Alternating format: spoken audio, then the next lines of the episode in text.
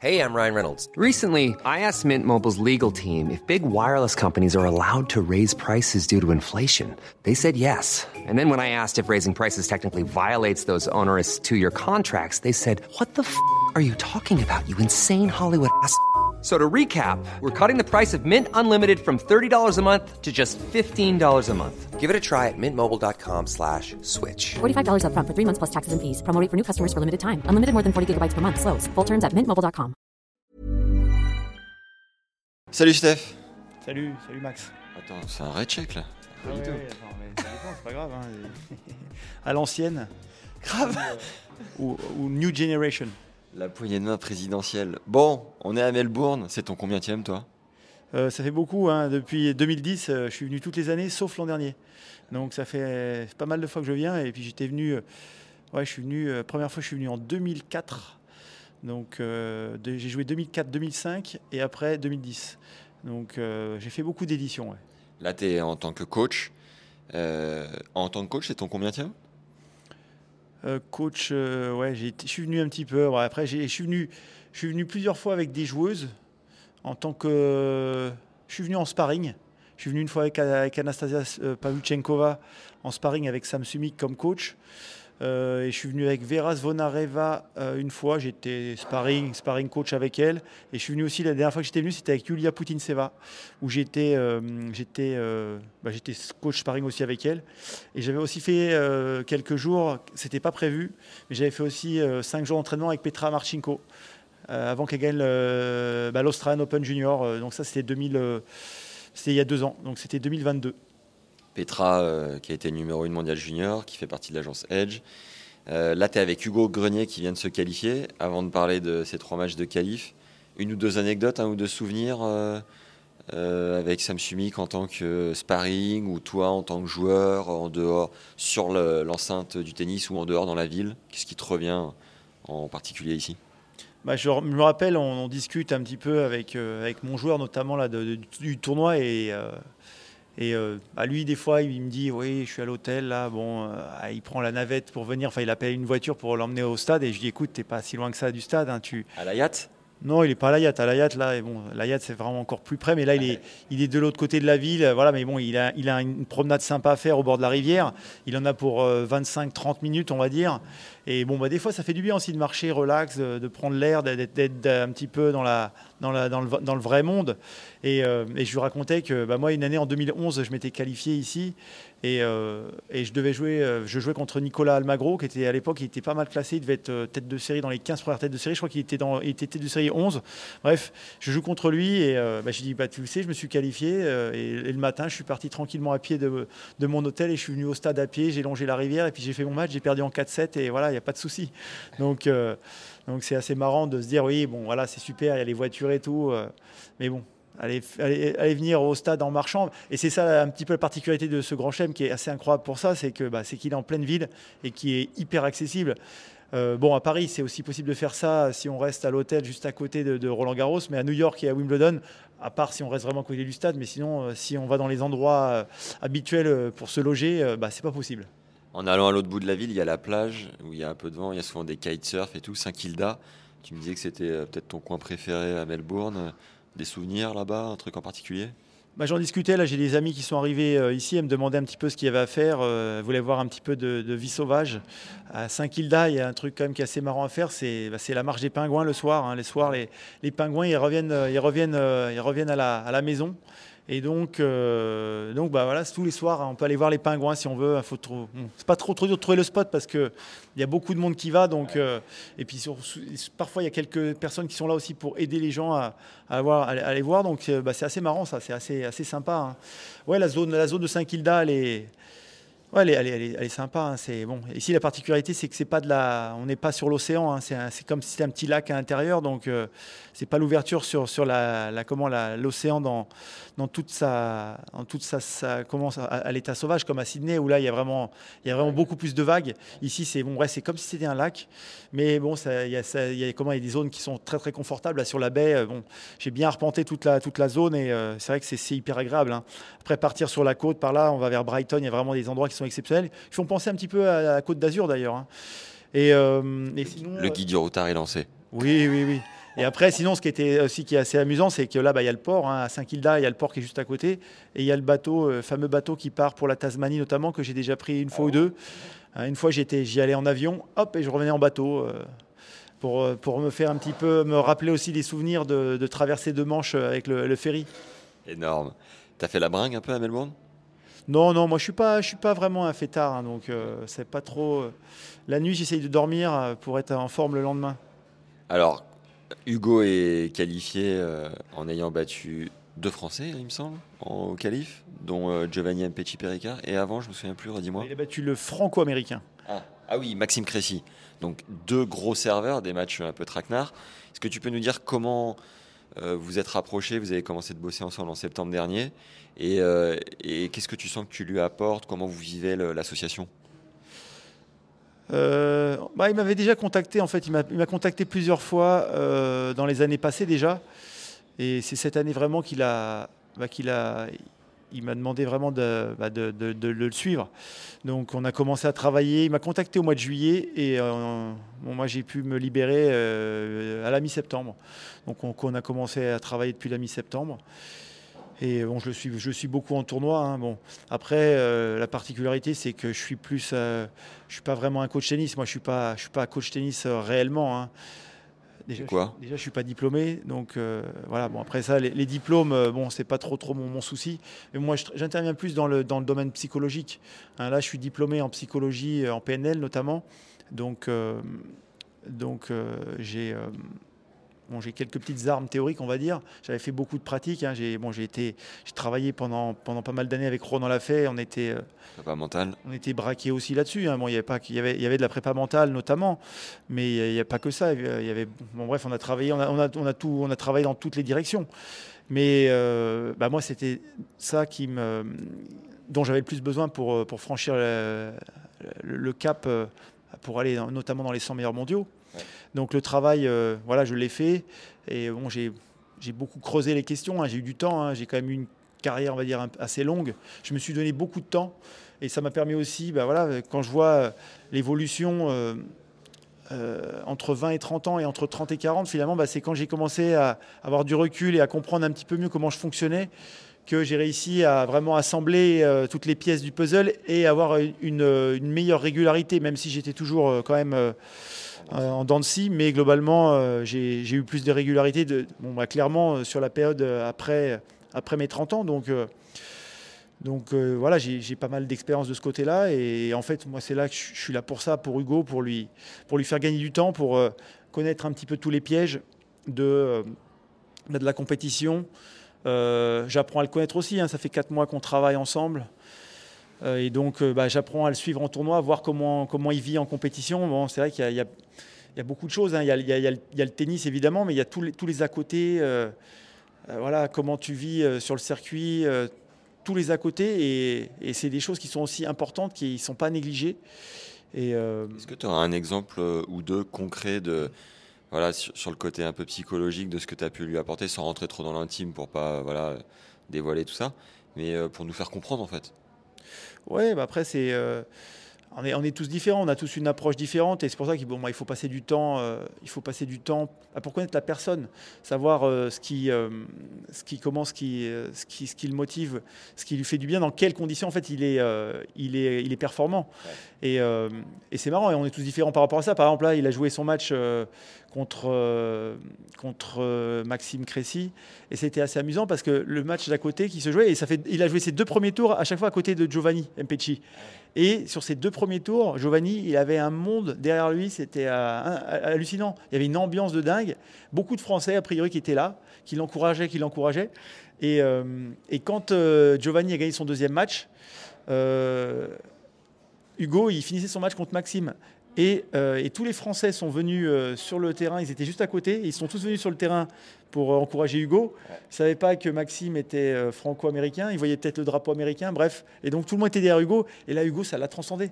Hein, J'ai vu qu'il était comme un dingue, il adore quand il y a du monde, quand il y a du public qui est derrière lui à fond.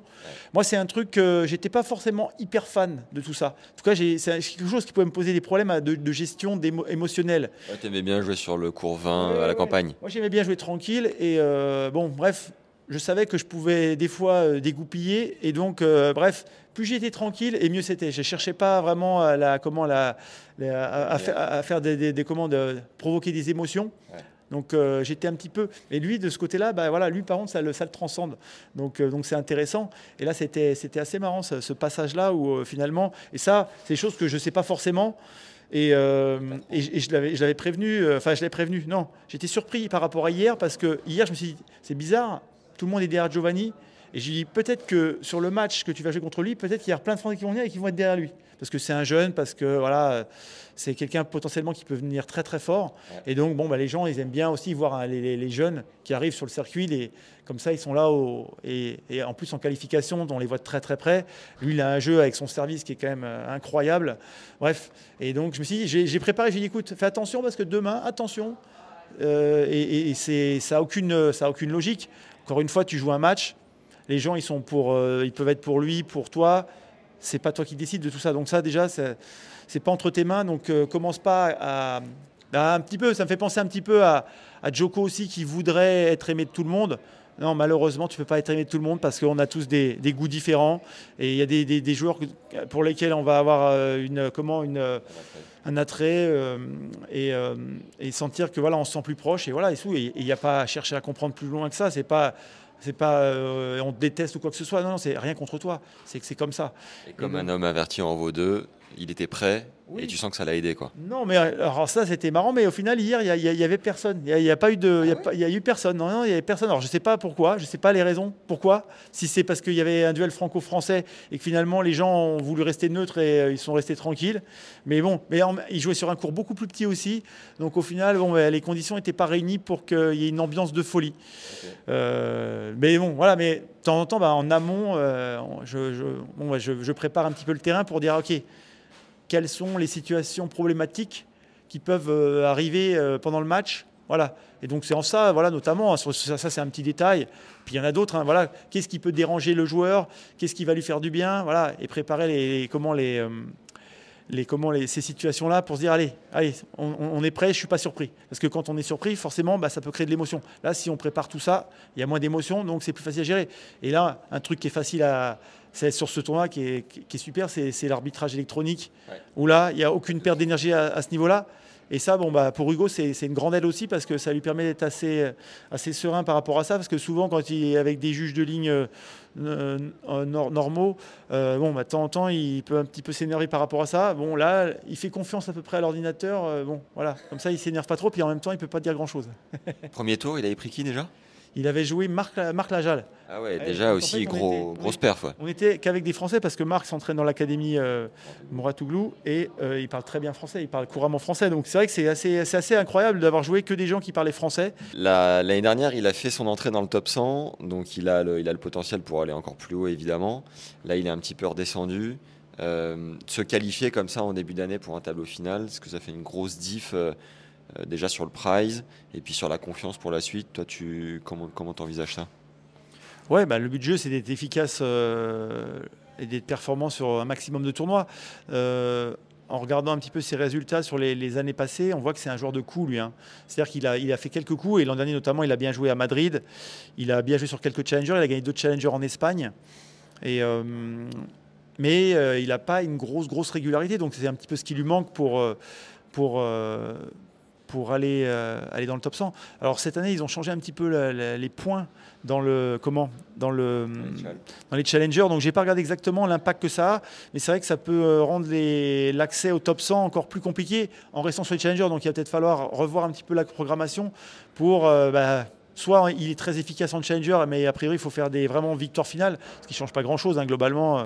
Mais c'est vrai qu'un joueur qui va faire des, des, quarts demi-régulières, il va pas être payé autant que, mais au final ça change pas grand-chose parce que globalement il faut toujours faire finale ou vainqueur sur les tournois pour pouvoir passer le cran au-dessus, hein, que ce soit challenger top euh, sur le, grand circuit ou futur pour passer en challenger. Globalement voilà, si on va en finale, les tournois euh, c'est déjà bien et encore mieux de les gagner évidemment. Mais donc gagner en régularité, ça c'est la première chose. Et, euh, et donc là, oui, en effet, bah, quand on commence une nouvelle association, euh, bon, on a commencé, il n'a pas eu des résultats exceptionnels. Il a fait une finale sur un challenger euh, au mois d'octobre, mais sinon, bon, il n'a pas, fait des, des super résultats. Donc là, on a fait une préparation intéressante. Bah, lui, il s'entraîne, il s'entraîne donc entre l'académie Mouratoglou et l'académie All In. Hein, donc on est un petit peu entre les deux. Il a sa préparation physique. Moi, j'étais pas, j'étais pas forcément tout le temps. Enfin, je suis pas beaucoup avec lui. Moi, je suis, je suis surtout avec lui euh, quand il est à l'étranger. hein. Donc, euh, je suis le, le coach euh, accompagnement tournoi. Et donc, euh, Traveling coach. ouais, je suis le traveling coach, hein, beaucoup. Bon, je garde mon, mon rôle de baroudeur. Je sais pas si je vais faire ça encore très longtemps, mais ouais ah bah non, mais on va voir. Mais bon, il y a un moment aussi. Bon, je peux T'as quel âge là? Moi, j'ai 40, euh, 43. D'accord. Hein, mais euh, bon, bah, ça m'intéresse, hein, j'ai la passion pour faire tout ça, mais bon, il y a peut-être un moment aussi, on va mettre le frein. Donc, euh, bref, en tout cas, là, ça me passe- j'adore encore voyager, Ouais. et donc, euh, donc je le fais encore avec plaisir, avec passion. Et, euh, et donc, bah voilà, on a, on a travaillé. Bon, je travaille aussi bon, beaucoup l'aspect psychologique. hein, on, fait de, on fait de la psychologie aussi à distance, pas mal. Et, euh, donc là, bah, ce qui est intéressant, c'est que par exemple, tu la semaine dernière, il a perdu au premier tour à Nouméa. Il a joué dans des conditions difficiles, très très chaud. euh, c'était vraiment le traquenard. hein. Il était à la limite de l'insolation, je pense. hein. Il a pris un coup, un coup sur la tête. Il était vraiment, euh, il s'est- donné à fond, mais malheureusement, il a passé d'énergie. et Il, s'est fait cueillir au premier tour. Il perd contre un joueur 670. Donc ça fait, c'est quand même pas facile. Mais bon, au final, bah, on a continué à travailler. Ce que je disais, on continue à travailler tranquillement, comme si de rien n'était. Et, euh, et c'est ça la vie du circuit. hein. Bon, bah, le tennis, euh, le tennis, c'est comme ça. hein. C'est comme au foot. Il y a des matchs toutes les semaines, donc euh, il y a des tournois. Et euh, on a continué à travailler. Cette semaine, bah, cette semaine, voilà, tout s'est bien passé. Et donc, bah, ça, c'est bon pour la confiance parce que bah, ça valide aussi un petit peu le travail qu'on a fait. Euh, son retour par rapport à moi sur, sur les, comment les, les aspects sur lesquels je, je le guide, euh, bah, il voit que c'est efficace, que ça paye. Et, euh, et donc, bah, vrai, c'est toujours, c'est toujours sympa de d'avoir des résultats le plus vite possible parce que bah, c'est quand même ça qui, qui permet de, de valider les choses. hein. Après, le but du jeu, bah, c'est de construire, et de construire, de savoir où on en est, de rien laisser au hasard. Et, euh, et lui, c'est vraiment d'être vraiment un vrai pro pour que à tous les, tous les niveaux, hein, que ce soit dans son échauffement, dans ses décisions pendant le match et tout, tout l'après-match, dans sa récupération, tout ça, de rien laisser au hasard. Bon, bah voilà, on, on s'inspire un petit peu de, de tout ce qui se fait de mieux au top niveau et voilà, on n'est pas on sait que voilà, c'est c'est pas comment c'est pas c'est pas de la chance hein, d'arriver d'arriver au top niveau. Il a la chance aussi de travailler euh, avec euh, comment dans son équipe et notamment en préparation physique avec l'équipe de Danil Medvedev. Donc on est quand même au contact et il voit, il connaît Danil depuis très longtemps. Il voit comme- comment ça travaille. Bon, voilà, il a des très très beaux exemples devant lui euh, de, de réussite et de voir comment ça travaille, la- comment, la, la- comment la, la conviction, la détermination qu'il faut avoir dans, dans son projet. Et, euh, et je pense que là, il arrive au carrefour de voilà, maintenant il faut qu'il lâche tout pour, euh, bah, pour euh, vraiment exploiter tout son potentiel. T'es allé voir les Rémentins un peu à Nouméa ou pas? Pas trop, non, parce que parce que euh, parce que c'est un petit peu dangereux là en ce moment. hein. Ils ont des attaques de requins, donc euh, il y a un Australien qui s'est fait manger euh, l'an dernier sur la plage juste à côté de l'hôtel. Donc bon, ils ont rouvert la baignade, mais avec avec comment avec des protections. hein. Ils ont mis des, des filets. Ils ont sur une pla- plage principale. On a fait une grosse sortie qui était exceptionnelle. hein. Peut-être, euh, je pense que c'est dans mon top 10. On est allé, euh, on est allé à Ouvéa, c'est une petite île euh, qui est à 40 minutes en avion euh, de, de- de Nouméa. Et euh, bah là, c'est un paradis. hein. C'est, c'est une, c'est une bande de terre qui doit faire euh, 15 km de long, avec une plage euh, exceptionnelle. Hiring for your small business? If you're not looking for professionals on LinkedIn, you're looking in the wrong place. That's like looking for your car keys in a fish tank. LinkedIn helps you hire professionals you can't find anywhere else, even those who aren't actively searching for a new job but might be open to the perfect role. In a given month, over 70% of LinkedIn users don't even visit other leading job sites. So start looking in the right place. With LinkedIn, you can hire professionals like a professional. Post your free job on linkedin.com/people slash people today. Enfin, des endroits exceptionnels. Et là, on a vu, on a vu un petit requin. Magnifique. On Et c'est quoi C'est un hydravion ou c'est un petit avion? Non, non, c'est un avion, 70 personnes. Euh, Alors, le, le- comment le. Le, comment le, le type d'avion, j'en discutais avec un des pilotes, mais je me rappelle plus exactement, mais c'est des petits avions, 70 personnes à peu près, 70-80. Et, euh, et donc on est allé, se- on a été à un endroit qui était vraiment exceptionnel. Et, euh, et en sortant de l'eau, euh, ben, on était avec un pêcheur, un pêcheur local, et euh, il nous a montré, on n'avait pas fait attention, il dit ah, un requin. Bon, requin, petit requin, un mètre, pas plus d'un mètre de long. Il y avait, euh, y à cet endroit-là, il y avait euh, 50 cm d'eau. Donc ceux-là, ils sont inoffensifs, mais voilà, hein, ils sont, ils sont, ils sont jamais bien loin. Vous avez mangé de la langouste un peu? Non, non, non, on a mangé du poisson. On a mangé du poisson ce midi-là, mais je sais pas, je sais pas ce qu'on a mangé exactement. On a mangé le poisson local euh, et c'était, euh, ouais, c'était une belle journée. C'était une belle journée, vraiment. euh, C'était vraiment génial. On s'est fait promener par, je connaissais pas cet endroit-là et en fait il y a un petit aéroport. Et euh, mais il n'y a pas vraiment d'organisation sur place. On peut voir, avoir des voitures éventuellement. Et finalement, nous, on n'avait rien du tout. J'ai essayé de voir si on pouvait pas prendre un bus ou quoi que ce soit. Il n'y avait pas grand-chose. Et en fait, euh, bah, on a fait à la locale, c'était du pouce-pouce. Et en, fait, on n'a même pas fait de stop parce qu'on marchait. Ouais. Et en fait, les gens s'arrêtent. Donc on est parti, on montait sur les, on montait sur les, les pick-up Ouais. Avec euh, la famille. Alors c'est- ils avaient, il y a- il y des tribus. Donc on, a un moment, on, est- on était au bord de la plage, on a marché 3 km sur la plage, et puis après il faisait un peu chaud. On a dit allez, on va aller, on va, prendre, on va faire autrement. Et on s'est retrouvé, il y a une famille, ils nous ont dit Eh, vous voulez qu'on vous dépose? On, va, on, va, on rentre chez nous là, on fait 3 km. Ah, ok, super. Et en, en 15 minutes, on s'est retrouvé exactement au spot où on voulait aller, qui était avec une eau incroyable. Et, euh, et c'était génial. ouais. En gros, on n'a rien calculé et on a eu une journée exceptionnelle. Tu vas nous le transformer en routard, euh, l'ami Hugo Grenier. Là. Non, mais c'était, c'est génial de, de voir, euh, de voir quand, euh, bah, quand on lâche prise et qu'on se laisse aller, qu'on n'a rien prévu. Bah, des fois, souvent, il se passe des choses. Bon, moi, je connais ça, je connais ça parce que j'ai vécu euh, dans pas mal d'endroits. Mais c'est vrai que là, le faire avec lui, euh, bah, c'était assez marrant. Parce que j'ai un moment, je lui ai dit, je l'avais prévu, j'ai dit, écoute, tu sais, là, aujourd'hui, il y a plusieurs scénarios. Et il y a le scénario où on n'a pas de solution, on part à pied. Et on est parti comme ça. Et, c'était le scénario, je lui ai dit, c'est un peu le scénario catastrophe, celui-là, parce que bah, il y avait beaucoup de marches à faire. Et donc, euh, ouais, c'était pas, c'était pas gagné. Et bon, ça a été, ouais, ça a été, ça a été génial, un très très bon souvenir. J'adore. Juste avant de démarrer l'interview, tu me disais, euh, quand on est dans l'élite, quand on côtoie l'élite comme ça, au plus haut niveau, c'est pas forcément un milieu euh, qui paye, c'est pas là où on fait le plus d'argent, en tant que coach en tout cas. Est-ce que tu peux nous expliquer du coup l'envers du décor, euh, à combien peut prétendre un coach et comment ça marche pour les gens qui connaissent pas trop, tu vois? Après, il y y a différentes, différentes options, mais c'est vrai que comment les, coachs, euh, bon, les coachs qui travaillent sur le circuit, il y a ceux qui travaillent avec des très grands joueurs. Euh, donc là, a priori, ils sont souvent des contrats. Euh, il y a des agents qui sont derrière aussi tout ça. Donc, bref, il y, a une, industrie du tennis derrière, tout ça. Bon, il y a des gros joueurs qui, attirent le, prize money bah, par les tournois, évidemment, mais aussi surtout par le, sponsoring. Hein, bon, les chiffres, tu les connais. quand tu voyais un, un joueur comme Federer qui gagne bah, son prize money tennis, en fait, ça représente 15-20% de ce qu'il gagne dans l'année. Voilà, c'est euh, c'est la petite partie émergée de l'iceberg. Donc euh, voilà, mais bon, ça concerne ça concerne pas beaucoup de joueurs. hein. Ça concerne, on va dire peut-être euh, allez 4-5 joueuses et euh, une dizaine, quinzaine de joueurs peut-être et encore peut-être moins. Donc euh, encore une fois, bon bref, il y a une très très grosse élite et là c'est ce qu'ils sont en train de casser un petit peu euh, dans le tennis maintenant à essayer de redistribuer un petit peu plus euh, les richesses, notamment sur les tournois du Grand Chelem, hein, où ils essayent de, de répartir un peu plus les prix, hein. Euh, notamment maintenant en qualification. hein. Moi, je me rappelle, euh, la première fois que je suis venu en Australie, si je perdais au premier tour, je crois que je gagnais 1000, 1600 euros. Ah, C'est que dalle, c'est incroyable. Donc, Maintenant c'est 2004, 17 J'étais en 2004, hein, donc euh, 1600 euros. Bon, bah voilà, maintenant on est à 17 000 euros. dollars australiens. 17 000 Bon, on doit être à australiens. 13, 12, 13 000 Ouais, je pense euros. que- Je pense que c'est plus. Enfin, moi, je, Marc, je me rends pas compte. J'ai pas regardé. J'ai pas regardé les prize money exactement. Mais bon, globalement, il y a beaucoup, beaucoup plus. Et tant mieux pour les joueurs parce que bah, ça leur permet de bah, déjà de, de gagner leur vie.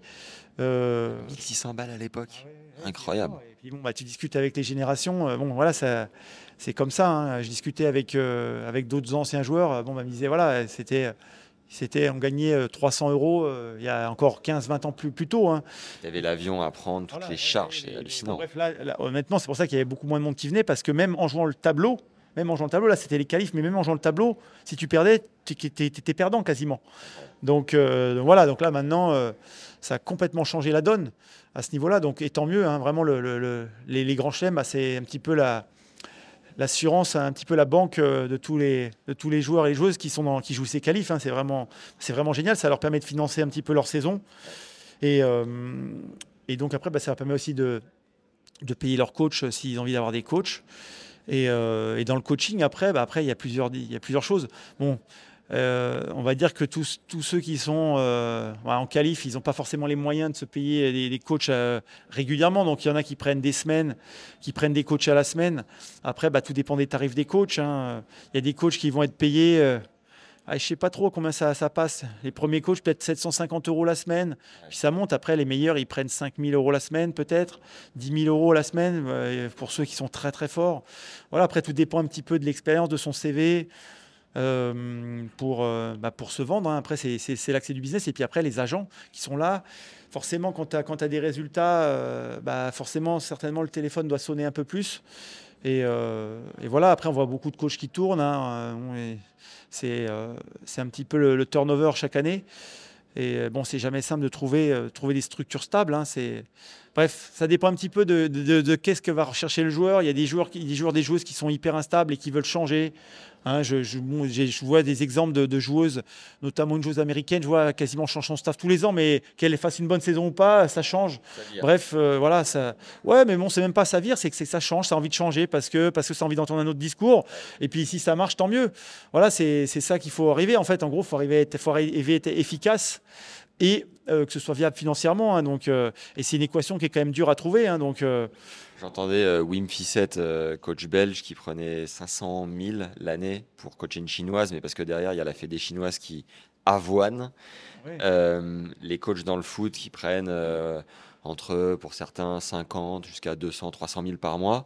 Toi, tu disais, si tu n'as pas la passion intacte dans ce, pour ce milieu-là, peux- c'est pas là où tu vas vraiment faire de l'argent. quoi.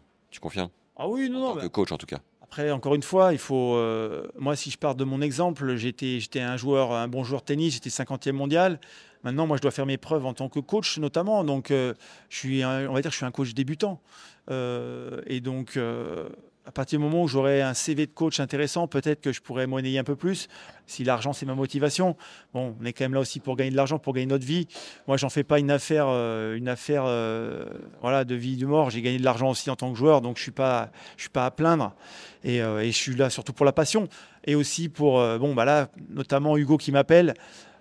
Avant qu'on ait une relation de, coach et de joueur, on est, on est amis avant, avant tout. Et, et ça commence à son importance aussi. C'est-à-dire que moi, je suis là pour l'aider quoi qu'il arrive, il le sait. Et, euh, et donc, euh, bon, je vais pas dire que les dés sont pipés. Parce que, parce que si je suis pas son ami, euh, peut-être qu'il m'appelle pas. Donc bref, tout ça, ça fait que bah, il il y a- il des relations différentes qui se, créent sur le. Il y a vraiment des trucs qui sont strictement pro. Quand il y a un agent qui va appeler, euh, qui, a, comment, qui a une demande d'un joueur qui recherche un coach, l'agent lui va regarder un petit peu toutes ses relations, qu'est-ce qu'il a, qui il a disponible, il il il il va comment, il va, il va regarder un petit peu qui est disponible autour de lui, quelles sont les meilleures options, avoir une idée des prix, bref. Euh, et là, c'est strictement professionnel, business, business, business. Euh, C'est rare quand même les, les agents qui vont chercher les. C'est vraiment pour les top, top, top quoi. oui, oui, oui. Le- bien le- sûr. la- la 80, même 90% du circuit, Ah euh, c'est le joueur qui, qui rencontre comme ça à la gare, euh, Mais, euh, à l'aéroport. Coucou, bon. t'es libre. En gros, euh, je préfère, bah, je préfère que quand, il y a un peu de, relationnel aussi et que voilà, qu'il y ait une demande vraiment. En fait, en gros, c'est ça qui est, comment c'est qu'il faut que ce soit vraiment une demande précise du joueur, qui sache allez, ok, j'ai envie de travailler avec ces personnes-là, ce qui est pas facile parce que des fois, quand on est jeune, bah, les jeunes ils savent pas forcément comment. euh, c'est pour ça qu'ils ont besoin d'être bien entourés aussi, de savoir que des fois il y a des choix qui doivent être faits à leur place, mais à la fin, au bout du compte, le joueur ou la joueuse, il est, le chef de son entreprise et c'est à lui de monter son équipe. Quand il a les moyens de monter une équipe, voilà, c'est à lui de trouver les, meilleures personnes. Et c'est vrai que c'est difficile de déléguer, de dire donner ça à un agent. L'agent, euh, bon, il n'a pas forcément la compétence non plus pour trouver les coachs. L'agent, lui, à la base, il est là pour euh, faire de l'argent. Donc, euh, ramener des contrats aux joueurs et lui prendre sa part. Donc, c'est ça. Et des fois, après, bon, bah, il, étend sa compétence. Ah, ok, je, je pense que je suis capable de trouver un bon coach. Mais là, on n'est pas sûr de, de- de- de s'il a vraiment la compétence de tout ça. Donc, bref, euh, c'est euh, bah, c'est pour ça que voilà, et bon, des fois, il y a un petit peu de petit bonheur la chance aussi. Euh, Il y a des bonnes connexions. A des connexions, des fois, ça passe pas. hein. C'est, on a déjà vu des grands coachs qui travaillent avec des, des- des- des bons joueurs, de bonnes joueuses. Et bah, ça colle pas. Et c'est comme ça, c'est la vie. Il faut essayer. Et si ça colle, bah, tant mieux, il faut continuer. Puis si ça colle pas, bah, il faut, il faut pas continuer. T'es parti sur combien de semaines cette année? J'ai pas de limite au niveau des semaines, mais euh, je vais. On va faire, on va faire le, maximum. Moi, le but du jeu, c'est de le mettre en autonomie. Donc, euh, à la base, j'ai pas bah, le, le mettre en autonomie le plus possible pour qu'il se débrouille. Euh, mon intérêt à moi, c'est pas d'être tout le temps sur le circuit, euh, voilà, pour essayer de me dire, allez, il faut que je fasse un maximum de semaines, que je gagne le plus possible. Non, non.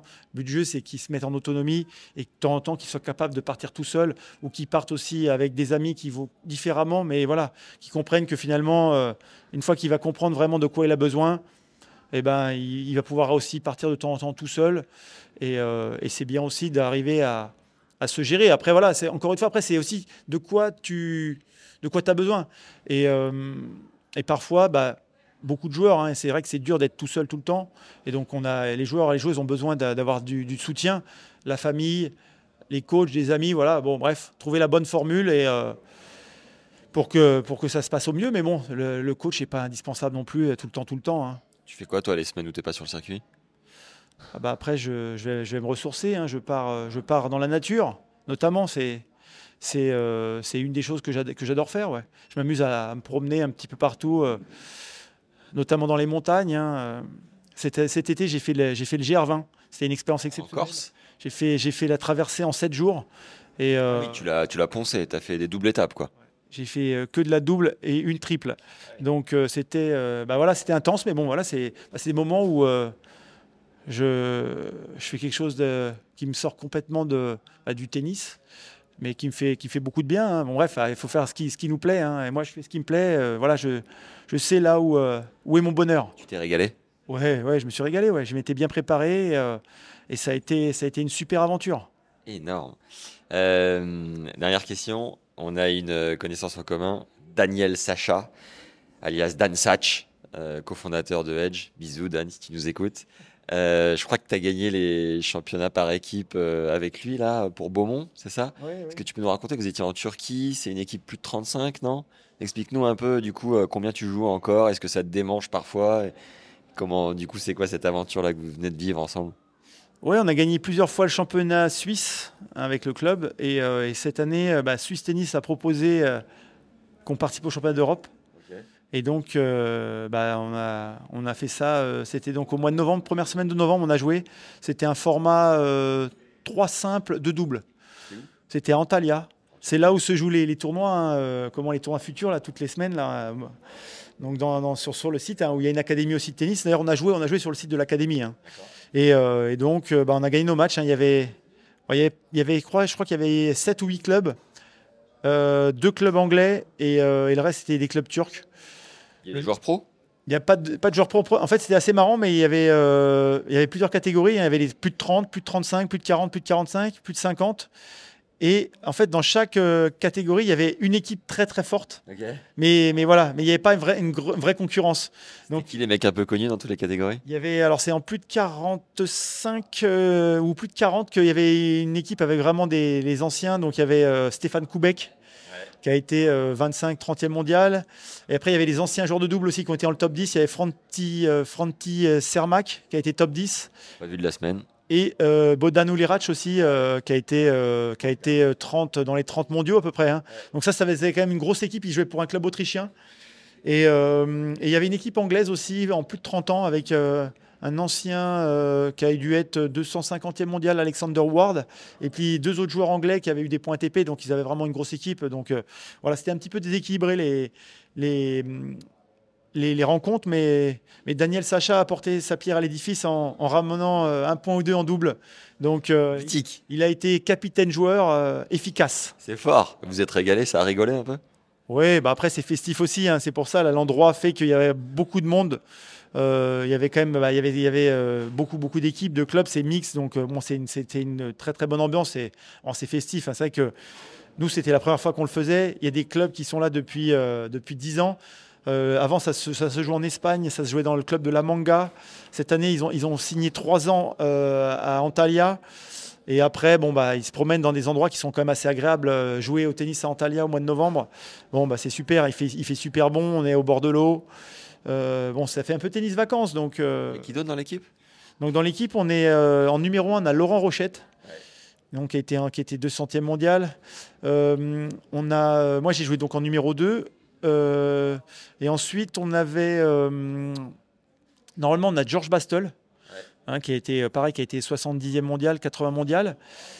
On a Olivier Charouin, hein, qui a été euh, 500e mondial en simple et 80 en double. Mais bon, eux, ils n'ont pas joué, ils n'étaient pas disponibles sur cette semaine-là. Et après, donc, on avait d'autres joueurs. On avait Julien Châtelain et euh, Thomas Costro. C'est des joueurs un petit peu moins, moins costauds, mais bon, qui ont un niveau. euh, Thomas, il est 2-6 en France. Et, euh, et Julien, il joue euh, pareil. Il a, été, il, joue- il a joué négatif. Maintenant, il, joue, il doit jouer. euh, allez, il joue un 6-2-6 aussi. Julien, bisous. Toi, tu joues encore Négat, non? Ouais, moi sur le papier, je suis encore moins 4, hein, donc euh, je suis moins 4-6 cette année. Il est là, le gars. Mais cette année, j'ai eu des problèmes parce que, parce que j'ai mal au poignet depuis un moment, là, depuis cet été. Donc j'ai joué. euh, je pense qu'à moins 4, je suis encore très très dangereux. hein. le traquenard énorme. Mais, je, mais le truc, c'est que je joue plus en compétition, donc je joue juste en match par équipe. Donc, euh, mais bon, c'est vrai que ça, me- ça me démange. Et des fois, cette année, je me suis beaucoup entraîné parce que j'étais avec mon joueur. euh, je m'entraînais à Neuchâtel beaucoup avec lui et j'ai fait beaucoup de préparation avec lui en, en préparation physique. Et j'étais même plus entraîné physiquement que quand je jouais. Parce que quand je jouais, je faisais vraiment que du tennis. Vraiment, c'était mon, travail, c'était euh, beaucoup avec la raquette. Et là, je me suis amusé aussi à faire du travail sans la raquette. Donc, euh, je pense le que GR20, tu l'as. C'est pour ça que tu volais, quoi. oui, oui, oui, bien sûr. Non, mais je, je- je suis beaucoup plus entraîné physiquement que euh, qu'à l'époque, en tout cas. Et donc, euh, et donc, c'est pour ça que bon, si sur un match, je suis encore, je suis encore, je suis encore pas mal. Mais il faut que je récupère mon poignet. Là, j'attends encore un mois ou deux. Je pense que je vais être à même de, de pouvoir reprendre la compétition pour le mois de mai. C'est beau. Premier tour, Alexandre Muller. Un mot sur ce match pour terminer? Bah c'est un match où on va encore, euh, bah, on va encore jouer quelqu'un qui parle français, mais bon, lui, il est français, donc c'est un peu normal. Et euh, bah, c'est un match particulier pour Hugo, puisqu'ils se connaissent, bien, ils ont, ils sont euh, pendant pas mal d'années ensemble. Donc, donc ils se connaissent bien, donc c'est, ça va être un match particulier. Alex, il est favori. hein, sur le papier, bah, il, est, mieux placé. et puis, il, a, il, a, il fait des bons résultats. Il a bien démarré l'année notamment bah, cette semaine où il a fait, il a fait quart à Auckland. Donc euh, bah, je pense qu'il va arriver en, en pleine forme.